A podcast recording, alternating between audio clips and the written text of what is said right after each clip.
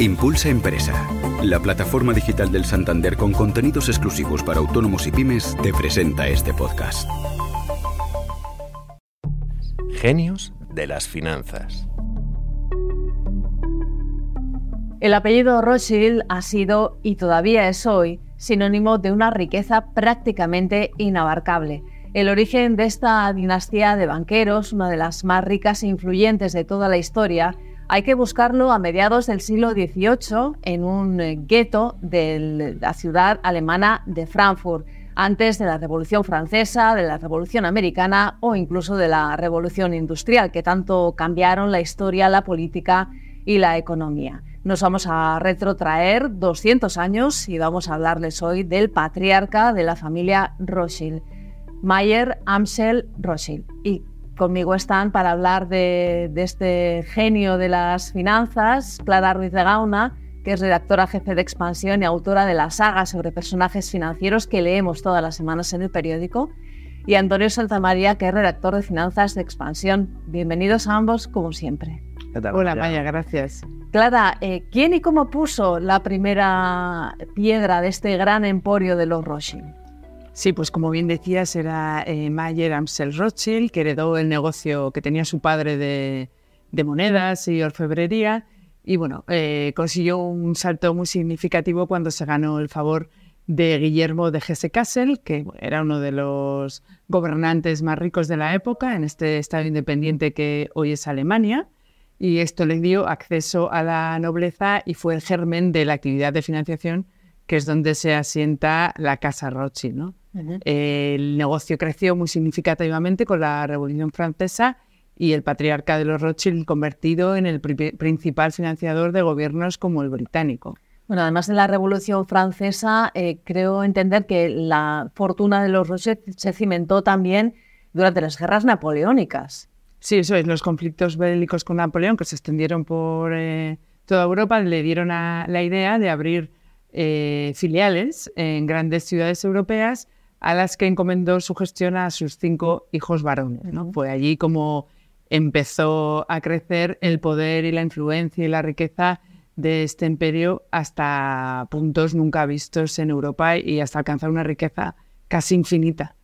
El patriarca Rothschild entonces extendió su red, de, digamos, de influencia por toda Europa, pero creo que la sede de Londres fue especialmente relevante, ¿no? Sí, así es. Eh, a, la filial de Británica encomendó su hijo Nathan, que era un digno sucesor de su padre y es el artífice de lo que conocemos el eh, primer pelotazo ¿no? financiero de la historia. Conoció antes que nadie eh, la victoria británica la batalla de Waterloo y bueno, multiplicó la rentabilidad de unos bonos del gobierno que tenía gracias a esta información privilegiada. ¿no? Información privilegiada que estamos eh, hablando de tiempos en los que ni siquiera existía el telégrafo. Era información que viajaba a caballo y en barco, ¿no? Sí, eso es. La casa Rothschild tenía una red súper sofisticada de mensajeros que ya el patriarca Mayer Amsel había visto que la información veraz, precisa y sobre todo rápida era fundamental, ¿no? Entonces, bueno, gracias a esto consiguieron eh, información que luego se tradujo en, mucho dinero, ¿no? En mucha rentabilidad, exacto, sí. Eh, Antonio, es la primera vez en este podcast que nos retrotraemos eh, tan atrás en el tiempo. Estamos hablando de mediados del siglo XVIII, principios del XIX. ¿Cómo era entonces el sistema financiero en Europa? Bueno, entonces fue cuando se estableció lo que consideramos como el sistema financiero actual. ¿Por qué? Pues porque hubo acontecimientos importantes, un poquito antes, como por ejemplo eh, por parte del Banco de Estocolmo, que es lo que precedió al Banco Central de Suecia actual, en 1661, que emitió los primeros eh, billetes a corto plazo. ¿Qué era esto? Pues era una especie de recibo que te daban en el banco cuando dejabas oro o plata. Y luego, un poquito más tarde, en 1694, se fundó el Banco de Inglaterra, una institución muy importante y que tuvo mucho trabajo en los años venideros. ¿Por qué lo dices, Antonio? Pues porque había muchas crisis en esa época, Amaya. Si ahora cada vez que quiebra un banco o un banco tiene problemas nos echamos las manos a la cabeza, fliparías si vieras lo que pasaba en aquella época, porque es verdad que era una industria que estaba en un profundo, inmersa en un profundo cambio y bueno, eh, había muchos bancos que al poco tiempo de fundarse fracasaban.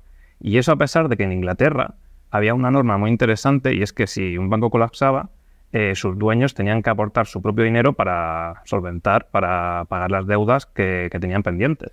Imagino que más de uno con esa ley vigente hoy en día se lo pensaría dos veces, ¿no? Antes coincido, coincido totalmente. Seguro. Antonio, ¿y cuántos bancos de los que funcionaban en esta época de la que estamos hablando, a finales del siglo XVIII, principios del XIX, siguen funcionando a día de hoy en Europa? Hay algunos. Eh, los más conocidos son Berenguer en Alemania y el Monte de Paschi di Siena en Italia. Aunque mi historia favorita es la del Baris Bank, que fue un banco que durante 200 años fue muy relevante en Inglaterra, pero en 1995 colapsó por las malas artes de un broker y la historia la cuenta Clara en un artículo que hay en expansión con mucho detalle. La verdad que es muy interesante. Bueno, pues la leeremos con muchísima atención. Eh, Clara, ¿en qué otros negocios invirtieron los Rothschild? Porque ya hemos hablado de cómo sacaron eh, rendimiento de los conflictos bélicos, pero creo que una vez eh, llegó un tiempo de paz, digamos, que solían ser, digamos, pequeños, pero llegaban. ¿En qué invirtieron los Rothschild en esos tiempos de paz?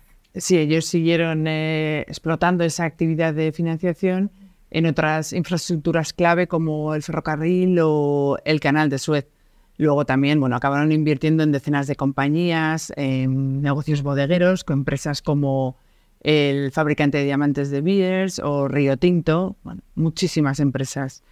Clara, resulta increíble que estemos hablando de una familia que ha estado 200 años de manera ininterrumpida haciendo negocios y que su riqueza haya llegado eh, a día de hoy no sé si intacta, pero bueno, sigue siendo muy grande y difícilmente abarcable, a pesar de todos los conflictos bélicos, eh, acontecimientos históricos, políticos y, económicos que se han sucedido en todo este tiempo. Sí, la competencia ¿no? que fue surgiendo. Pues bueno, tal vez sea eso, ¿no? Este halo de misterio y este empeño que tenía el patriarca de dejar todo en manos de su familia, lo que, lo que ha contribuido a su éxito. De hecho, él eh, tenía tan claro que dejó en su testamento dicho que eso es, que el negocio tenía que quedarse en manos de la familia, que solo los varones podían ocuparse de, la actividad, instó al matrimonio entre, entre primos para preservar esa sangre judía de la que él eh, estaba orgulloso y quería preservar a toda costa y bueno, luego a la, vez prohibía que se publicaran auditorías o información pública relevante. Transparentes precisamente no era. No, desde luego que no lo era, ¿no? ¿Cómo está configurado hoy en día el negocio de los Rothschild?